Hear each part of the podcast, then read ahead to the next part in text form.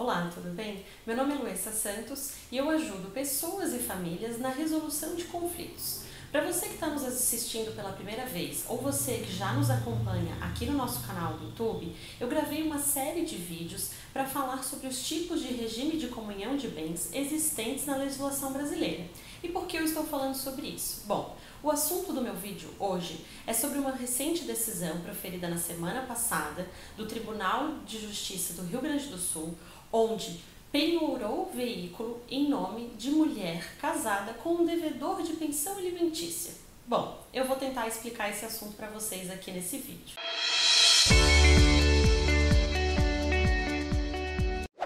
O regime de comunhão universal de bens é aquele onde se comunicam todos os bens anteriores e os adquiridos durante o casamento ou a união estável. Então, no caso desse processo, o que, que aconteceu?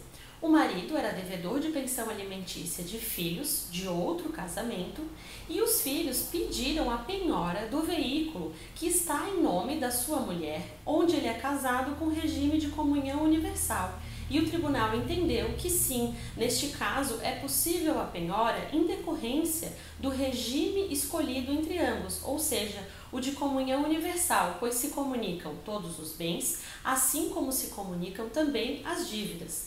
Então, por isso é muito importante, antes de escolher o seu regime de bens, do seu casamento, você procure um profissional e entenda toda a repercussão que essa escolha pode ter na sua vida patrimonial e amorosa.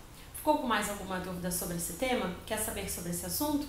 Deixe seu recado aqui e não esqueça de se inscrever no nosso canal. Até mais!